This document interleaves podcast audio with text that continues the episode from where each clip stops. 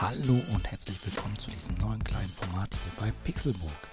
Ich bin Sepp und ich mag Filme. Deshalb bin ich auch ziemlich oft im Kino und habe hinterher oft das Bedürfnis, darüber zu reden, was ich dort gesehen habe. Diesem Bedürfnis möchte ich hier bei Pixelburg Movie Bits nachgeben.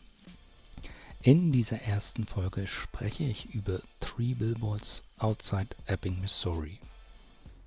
Der Film handelt von der 50-jährigen Mildred Hayes, die die drei titelgebenden Werbeschilder außerhalb des Städtchens, des fiktiven Städtchens Ebbing im Bundesstaat Missouri mietet. Darauf lässt sie folgende Worte schreiben: Raped while dying, still no arrests und How come Chief Willoughby? Zu Deutsch also vergewaltigt, während sie starb, immer noch keine Festnahmen und äh, wie kann das sein, Chief Willoughby? Mit dieser Aktion möchte Mildred auf die Vergewaltigung und die Ermordung ihrer Tochter hinweisen und den Fall wieder in den Fokus der lokalen Polizei rücken, denn die hat offenbar nicht wirklich viel Mühe darauf gegeben, den äh, Fall aufzuklären, sondern beschäftigt sich lieber mit dem Diskriminieren der afroamerikanischen Bevölkerung in dieser kleinen Stadt. Die drei Billboards treffen auf wenig Gegenliebe weder bei den Einwohnern noch bei der Polizei. Und so zieht die Aktion äh, verschiedene Kreise. Ich will hier aber nicht zu viel verraten. Regie und Drehbuch kommen von Martin McDonough.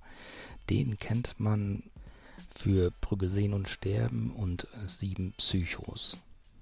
Die Hauptrolle spielt Frances McDermott. In verschiedenen Nebenrollen sieht man unter anderem Woody Harrison, Sam Rockwell oder Peter Dinklage. Der Film hat vier Golden Globe Awards gewonnen. Er wurde als bester Film in der Kategorie Drama ausgezeichnet. Außerdem hat er den Award für das beste Drehbuch gewonnen. Frances McDermott hat einen Globe erhalten für die beste Hauptrolle weiblich und Sam Rockwell für die beste Nebenrolle männlich. Meiner Meinung nach hat der Film auch jeden dieser Preise wirklich verdient. Ich bin lange nicht mehr so begeistert aus dem Kino gekommen. Der Film punktet vor allem durch tiefschwarzen, bitterbösen Humor, hat dann aber auch Szenen, die sehr, sehr rührend sind und auch wiederum Szenen, die einen einfach wütend machen. Dazu bekommt man halt diesen erstklassigen Cast, bei dem die Rollen auch echt sehr passend besetzt sind.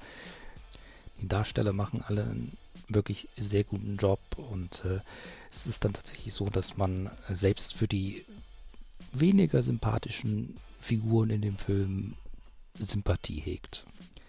Ich durfte den Film bei einer Prio sehen. Ab Donnerstag, dem 25.01.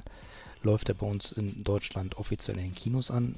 Ich weiß tatsächlich nicht, wie groß äh, der Release sein wird. Falls ihr aber die Chance habt, den Film zu sehen, bitte, bitte geht ins Kino. Der Film hat es einfach verdient.